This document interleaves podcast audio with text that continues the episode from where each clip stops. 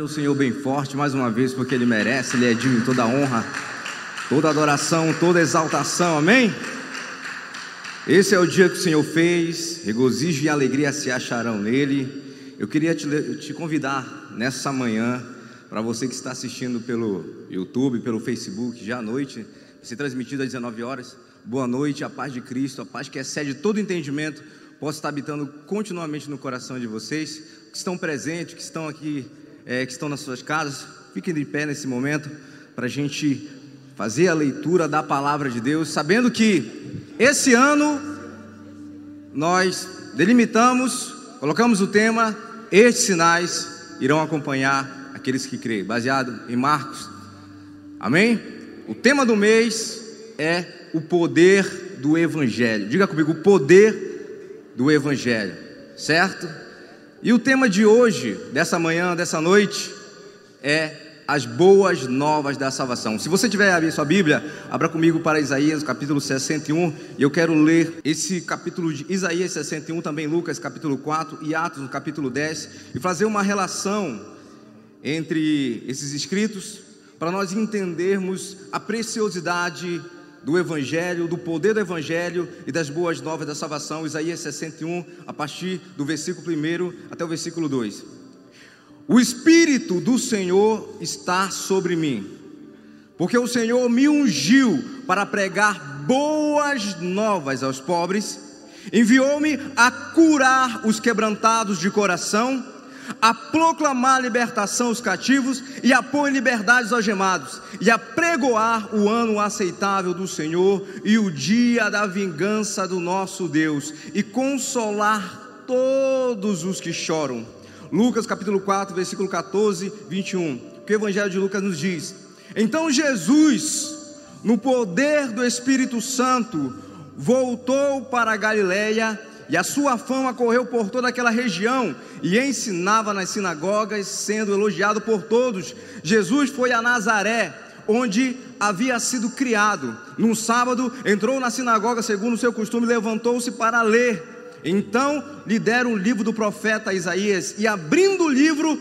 achou o lugar onde está escrito: O Espírito do Senhor está sobre mim, porque ele me ungiu para evangelizar os pobres, enviou-me para proclamar a libertação aos cativos e restauração da vista aos cegos, para pôr em liberdade os oprimidos e proclamar o ano aceitável do Senhor Tendo fechado o livro, Jesus devolveu o assistente, sentou-se, todos na sinagoga tinham os olhos fixos em Jesus, fixos nele. Então Jesus começou a dizer: Hoje se cumpriu as escrituras que vocês acabaram de ouvir. Hoje se cumpriu Isaías 61.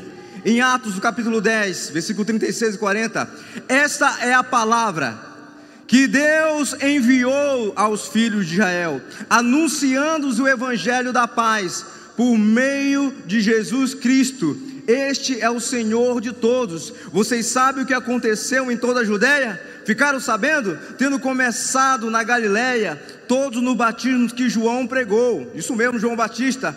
Como Jesus ungiu a Jesus, como Deus ungiu a Jesus de Nazaré, com Espírito Santo e com poder Jesus andou por toda parte, fazendo o bem, curando os oprimidos do diabo, porque Deus estava com ele. E olha só, que nós observamos aqui em Atos, no capítulo 10, versículo 36 e 40. Este este é o Senhor de todos, você sabe o que aconteceu em toda a Judéia, tendo começado na Galiléia, depois do batismo que João pregou, como Deus ungiu a Jesus de Nazaré com o Espírito Santo e com poder. Jesus andou por toda parte fazendo o bem, curando os oprimidos do diabo, porque Deus estava com ele. E nós, Pedro falando, e nós somos testemunhas de tudo o que ele fez na terra. Diga comigo, eu sou testemunha. Eu sou testemunha nós somos testemunha de tudo o que ele fez na terra. E depois eles o mataram, penduraram no madeiro, mas Deus ressuscitou no terceiro dia e concedeu que fosse manifesto. Amém? Feche seus olhos, abra o seu coração, Espírito Santo de Deus. Nesse momento, Pai, nós acabamos de ler a tua palavra, e a tua palavra é viva, ela é eficaz. A tua palavra é poderosa. A tua a, na Bíblia não contém a tua palavra. A Bíblia é a tua palavra. Que ela seja proclamada aqui nesse lugar de uma forma poderosa. Vem quebrantando os corações que estão aqui nesse lugar, Pai. Invade as casas nesse momento com o teu poder, com a tua unção, Senhor. Abre a mente, abre o coração, para que as pessoas possam entender o poder do Evangelho e a nossa missão aqui na terra. Em nome do teu filho amado Jesus, nós te agradecemos. Amém. Queria que você sentasse nesse momento, aplaudindo o Senhor. Glória a Deus. Amém? Então, o tema do mês é justamente esse: o poder do Evangelho. Em Mateus capítulo 28, você vê Jesus mandando fazer a grande comissão. E, e alguns escritos falam: todo poder foi me confiado, toda autoridade, e outros escritos falam: toda autoridade me foi dada nos céus e na terra. Portanto, vão, portanto, ide, façam discípulos. Para você entender a diferença de poder e autoridade. Imagine uma ladeira né, uma descida e um caminhão carregado descendo em alta velocidade com 30 toneladas de carga.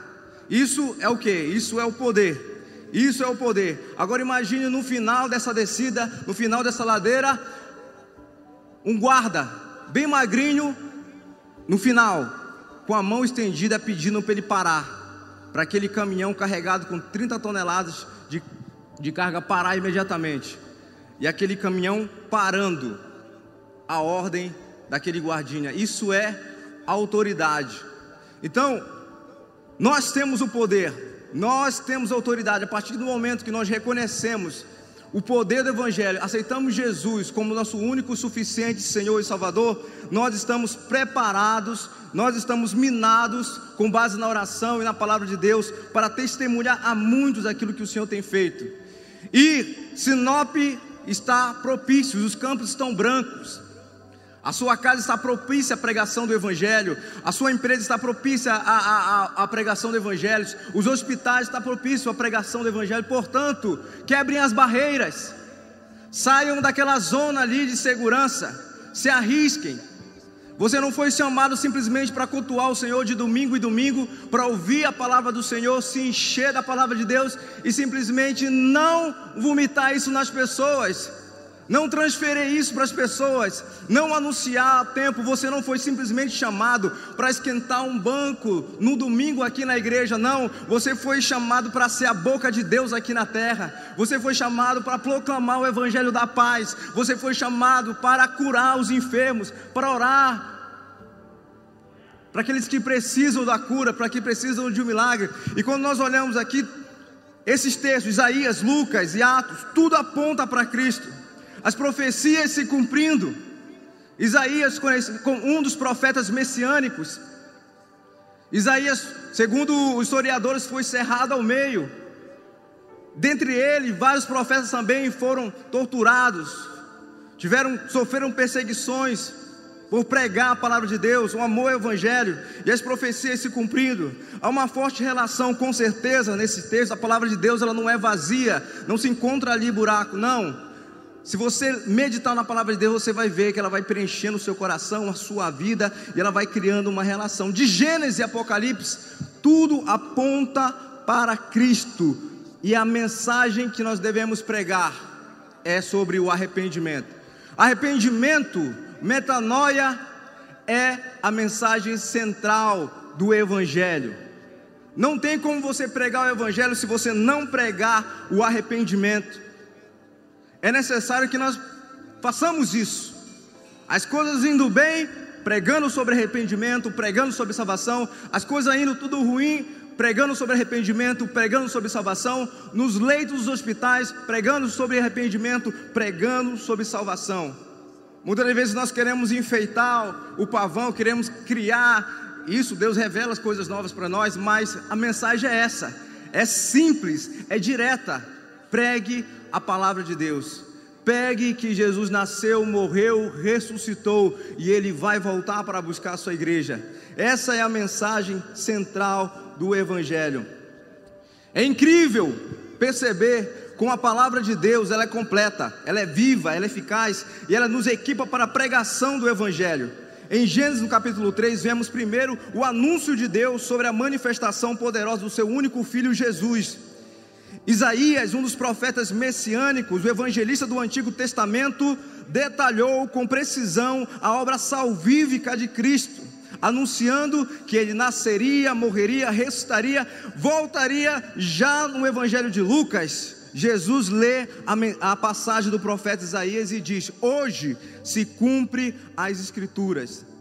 As boas novas da salvação está entre vocês, está entre vós. Em Atos, no capítulo 10, Pedro prega na casa de Cornélio dizendo: Nós somos testemunhas desse poder. Jesus, o Messias, ele foi pendurado em um madeiro, mas ao terceiro dia ele ressuscitou. E essa é a mensagem essa é a notícia que o diabo, o inferno odeia. O nosso Deus, ele não está morto. O nosso Deus não está enterrado. O nosso Deus, ele ressuscitou. O diabo tem trauma desse dia. O que cada trauma no, no, no, no diabo, o que ele se aterroriza não foi simplesmente porque Jesus passeou, caminhou entre a humanidade, que ele fez muitos milagres. O maior trauma de Satanás é saber que Jesus ele ressuscitou ao terceiro dia. Sim, o poder da ressurreição, é isso que nós vemos. Jesus morreu para nos unir. Diga comigo, Jesus morreu para nos unir. Diga mais forte, diga o Senhor, eh, Jesus morreu para nos unir. E ele voltará para nos reunir. E o seu amor nós podemos repartir. É esse o significado da ressurreição. Passamos a Páscoa Muitas pessoas acham que a Páscoa é simplesmente voltado a comer um pedaço de pão, beber um pouco do vinho, relembrar, isso é muito importante. Mas olha o verdadeiro sentido da Páscoa aqui, o verdadeiro sentido da pregação do Evangelho. É isso, Jesus morreu para quê? Para nos unir, unidos com eles, nos reconciliou com o Pai.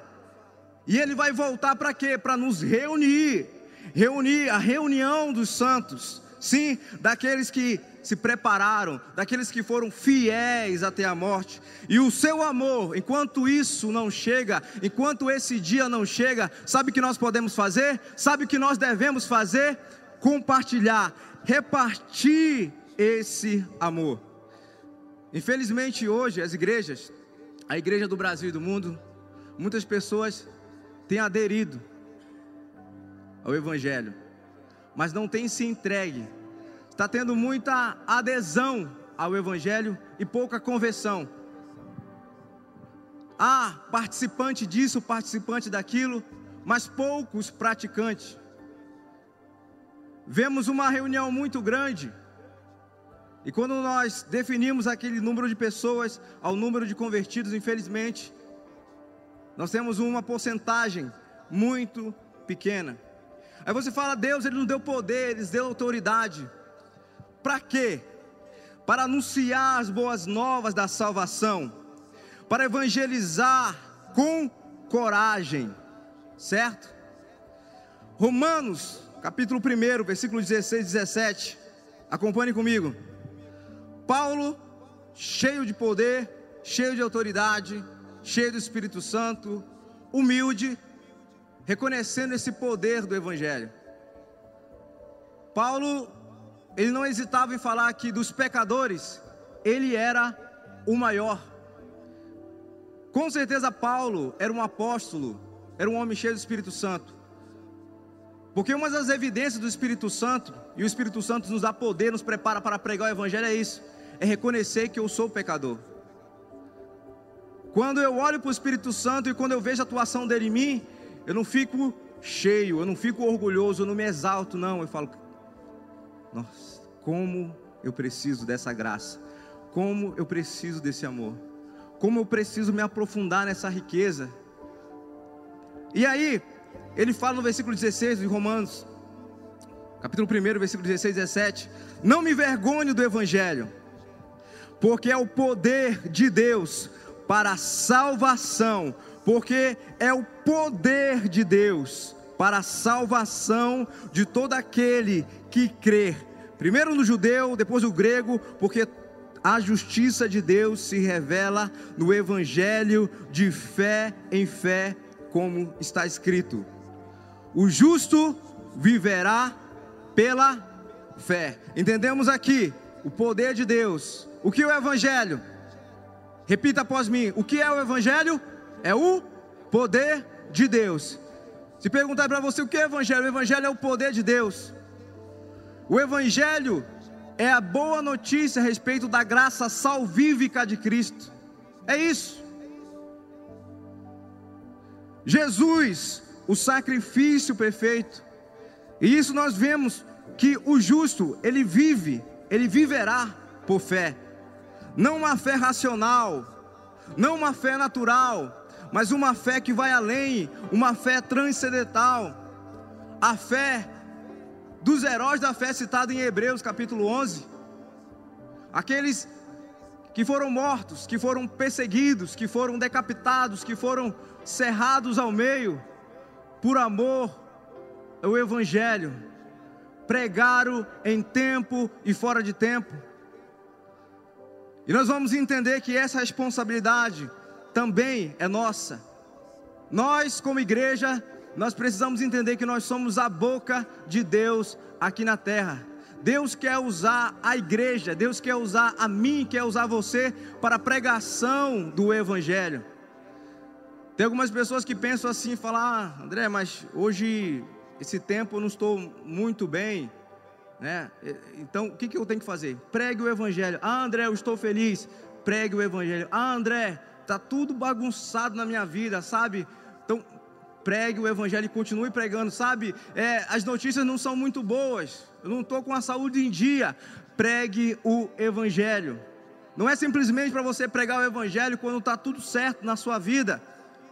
Quando as coisas começarem a, a, dar errado, quando você perceber que a atmosfera está mudando ao seu redor, continue pregando o Evangelho. Não centralize em você, não centralize simplesmente na sua dor, centralize num Deus que salva, que cura, que tem poder.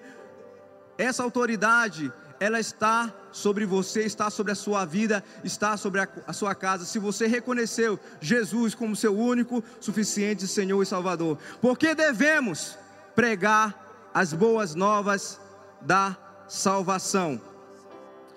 Porque fazemos parte da grande comissão, diga aleluia fazemos parte dessa grande comissão e é uma ordem imperativa, não é uma grande sugestão, não é a grande omissão, e sim a grande comissão. E o comissador foi Jesus. Ele falou: Olha, toda autoridade me foi dada nos céus e na terra, portanto, vão, vão e façam discípulos. Então é um mandamento para todo discípulo comprometido com o evangelho. Mateus 28, 19 e 20, marca aí na sua Bíblia, no seu coração. Talvez por muito tempo você pensou: "Ah, eu não prego o evangelho porque não me deram oportunidade aqui no palco" porque nunca me deram uma oportunidade na cela. Ah, eu não prego o evangelho porque nunca me deram um microfone. Não, porque nunca me treinaram. A partir do momento que você aceitou, que você entregou a sua vida para Jesus, você é uma carta. Você está preparado, você está equipado, sim. O poder do Espírito Santo atua em você e ele vai te preparar para que você possa anunciar as boas novas da salvação, discipular, fazer discípulos. Essa é a nossa missão: anunciar, avisar o ímpio, avisar que ele precisa se converter nos seus maus caminhos.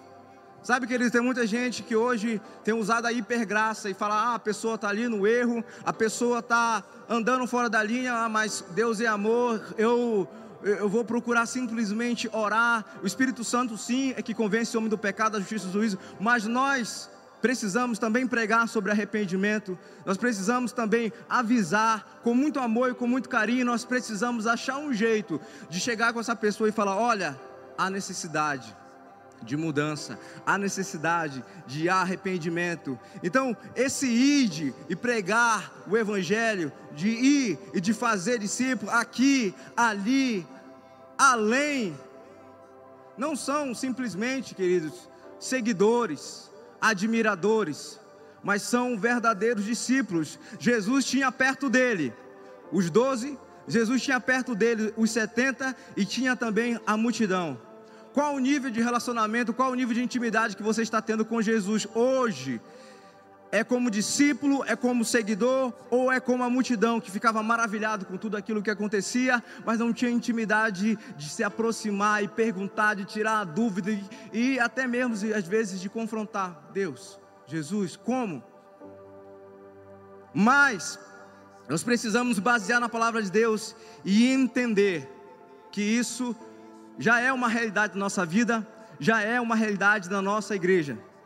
E é triste pensar quando você olha na, pelas estatísticas que 93% daquelas pessoas que se dizem cristãos, 93% daquelas pessoas que se dizem evangélicos, seguidores de Jesus, ainda não levaram ninguém, ainda não levaram a pregação do evangelho de Deus a ninguém.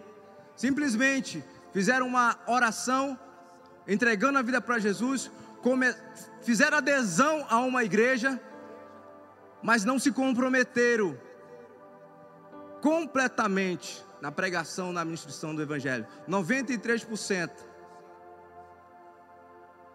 E que a nossa igreja, ela não seja lotada, cheia de pessoas vazias, mas de pessoas cheias do Espírito Santo, preparadas, equipadas porque um avivamento está vindo sobre o Brasil e sobre o mundo, e Deus quer usar essas pessoas que estão disponíveis, que estão preparadas, que não falam, sabe, simplesmente, não, é, é Deus, é o poder de Deus, é a atuação de Deus na minha vida, através da minha vida. Levanta, anda, autoridade. Porque devemos pregar as boas novas da salvação? Porque sobre nós pesa essa responsabilidade, certo? O poder do Evangelho invadiu a presente era inundou os corações obedientes. Tem corações obedientes aqui, diga amém. Certo? O apóstolo Paulo afirma que ele não podia evitar seu chamado, sua paixão por Cristo era tamanha que esse comando, essa ordem era inegociável. Ele seria infeliz ele não seria completo, ele seria vazio se não pregasse o poder de Deus. É o que diz em 1 Coríntios capítulo 9, versículo 16: Ai de mim se não anunciar, ai de mim se não pregar o evangelho. Ele encontrou um tesouro, ele encontrou um apego, era como se acordasse todos os dias e falasse: Eu preciso. Ele via uma obrigação de se levantar todos os dias pela manhã e se equipar e se preparar para ser boca de Deus ali naquelas cidades. Aí você fala, André, eu tenho a minha rotina diária, mas nessa sua rotina diária, Deus quer te usar, o Espírito Santo de Deus quer te usar nessa tua rotina diária para anunciar, para se colocar na brecha, com muito poder, com muita autoridade, proclamar o ano aceitável do Senhor. Sobre nós está essa responsabilidade, sabe? Mas é tão bom, é tão legal, é um privilégio enorme quando você está ali, diante de muitas pessoas, e aquelas pessoas olham para você e falam: ele tem algo importante para falar, ele tem algo importante para compartilhar com a gente. Essa pessoa, esse discípulo de Jesus, ele carrega poder, carrega autoridade. E no momento que ele para e abre a boca para falar, às vezes não é aquela pessoa que fala bem, que tem uma boa dicção, que é eloquente, mas quando ele abre a Bíblia, Quando ele abre a sua boca e começa a proclamar o evangelho da salvação, a atmosfera muda, muda, os corações são quebrantados. E muitas vezes nós queremos entrar em debate com as outras pessoas e tentando convencer a pessoa que a pessoa está errada, você está errado porque você é pecador e porque você vai para o inferno e tal. E nós queremos entrar na teologia, depois vamos para a escatologia e nós tentamos provar e aquela pessoa se torna um ateu psicológico, a gente fica naquela briga e de repente a gente para e pensa no Evangelho, na pregação do Evangelho e nós começamos a falar: olha, Deus ele te ama, ele tem um plano maravilhoso para a tua vida ele morreu por você, e você começa a falar do amor de Deus para essa pessoa. E eu tenho certeza que nesse momento o Espírito Santo começa a agir naquele meio, porque enquanto estão ali naquela guerra de opiniões, um tentando provar para o outro que está certo, não há operação do Espírito Santo. Mas chega um momento em que aquele lugar, aquela conversa, aquela pregação, ela cria uma forma diferente, porque você voltou ao Evangelho. Ai de mim, se não pregar o Evangelho. Por que devemos pregar as boas novas da salvação? Porque devemos preparar o caminho para a volta do Cordeiro. Amém? E que se levante o João Batista dessa geração, amém? Pessoas que não vão se calar e vão apontar o Cordeiro e vão anunciar o ano aceitável do Senhor, foi anunciado por intermédio da boca dos profetas e pelas escrituras que o reino dos céus entraria na barriga de uma virgem e habitaria de forma humana entre nós. É nossa responsabilidade anunciar que Jesus nasceu, que Jesus morreu, ressuscitou, ascendeu aos céus e vai voltar. Por isso, grite, proclame o evangelho da paz, a segunda vinda do Cordeiro de Deus. Essa é a pregação que foi feita pelo profeta João Batista e que também deve ser a nossa pregação.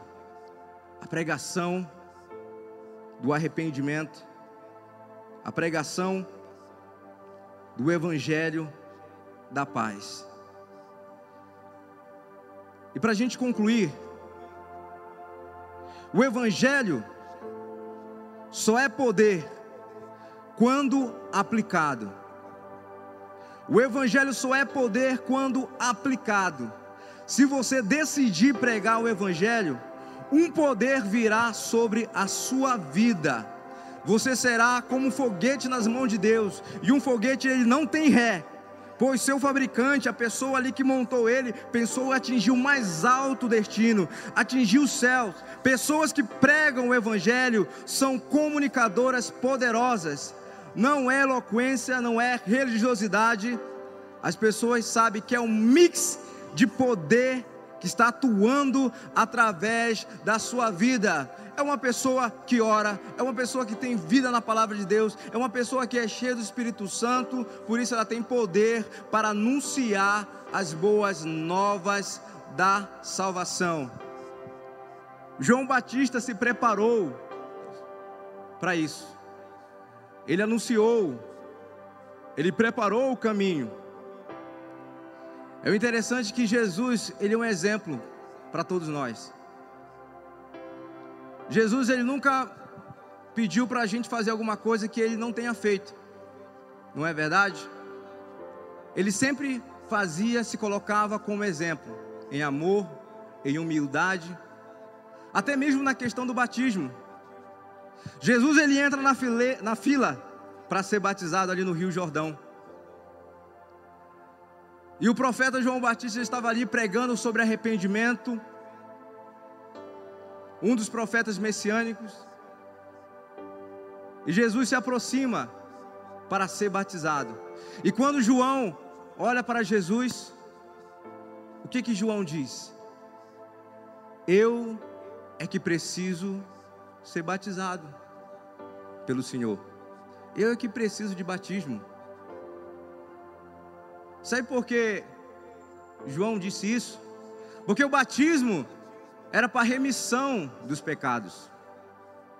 O batismo é para isso, arrepender e crer, sejam batizados, para que os seus pecados sejam perdoados. E diante dele estava alguém que não tinha pecado. Diante de João, ali no Rio Jordão, estava o Cordeiro de Deus, imaculado.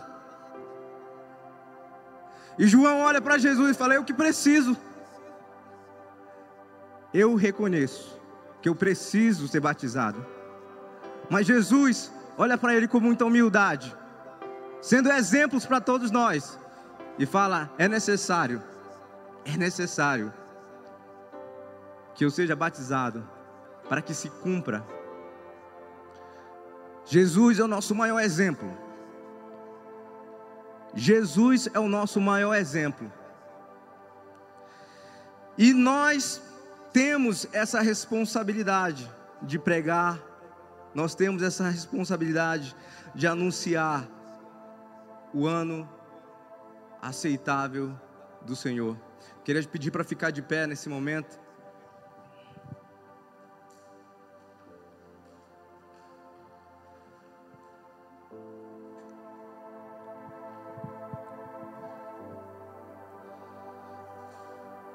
Pregação do Evangelho. É a nossa arma poderosa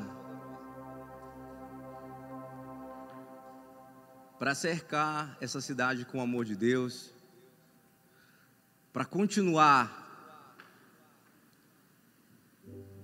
povoando o céu, anunciando o Evangelho da paz a obra salvífica de Cristo, fazendo com que as pessoas tenham um encontro real e sincero com Jesus. E nós precisamos reconhecer isso de uma forma simples, mas sobrenatural, que a nossa dependência precisa estar no Senhor. Nós precisamos reconhecer de uma forma, de uma forma simples, mas poderosa que a nossa dependência precisa estar no Senhor e na Sua palavra. Eu já fiz muitos cursos assim, de primeiros socorros, suporte básico de vida. E uma vez eu estava parado e prestando atenção em uma palestra, eu até anotei, e prestando atenção na, na palestra daquele socorrista, estava falando sobre como agir numa situação que a pessoa estava se afogando. E falou: Olha, a primeira coisa que você tem que fazer é tirar a pessoa da água. Tirou a pessoa da água, existe a forma certa de tirar a pessoa da água. E agora, depois que você tirou a pessoa da água, você vai tirar os pulmões, tirar a água de dentro dessa pessoa, ou seja, tirar a água dos pulmões dessa pessoa. E depois que você tirar a água de dentro dos pulmões dessa pessoa, você vai ter que reanimar essa pessoa. Isso numa questão do afogamento. E naquele momento não teve como ir para o plano de resgate, de salvação. Porque os procedimentos da obra, da obra da salvação, da obra salvífica de Cristo, do Espírito Santo, que Ele realizou em nós, é da mesma forma. Ele nos tirou do pecado. Ele nos tirou do pecado. Depois ele tirou o pecado de dentro de nós. E depois ele nos deu uma nova vida. Por isso que nós temos que ter essa necessidade de reconhecer que é necessário nós nascermos de novo. Ó oh, Espírito Santo de Deus, nós somos a tua igreja aqui na terra. Nós somos, Pai, a tua boca aqui na terra. E nós não vamos parar, Senhor. Nós vamos continuar falando, nós vamos continuar anunciando o Evangelho da paz. Continuar anunciando que ao terceiro dia, o teu filho Jesus ressuscitou, para que hoje nós pudéssemos ter vida. E essa paz que excede todo entendimento pudesse habitar dentro de nós. Adora o Senhor, engrandeça o nome do Senhor. Ó Senhor, reconhecemos, Pai, o teu sacrifício lá na cruz. Reconhecemos também que a cruz está vazia. Reconhecemos, Deus, que o Senhor enviou o seu único filho, Jesus, para que nós pudéssemos ter vida e vida em abundância. Reconhecemos também, Pai, que sobre nós pesa essa oportunidade da pregação do Evangelho. Porque nós cremos que o, Evangelho é o poder de Deus para, para todo aquele que crer. E nós cremos, nós acreditamos, nós estamos aqui firmes, inabaláveis. Estamos confiantes nas tuas promessas. Estamos confiantes que no dia bom, no dia mau, o Senhor está com cada um de nós. Confiante que esse poder e autoridade que está sobre nós nos acompanha na fornalha, na cova, em meio à tempestade, em meio à perseguição.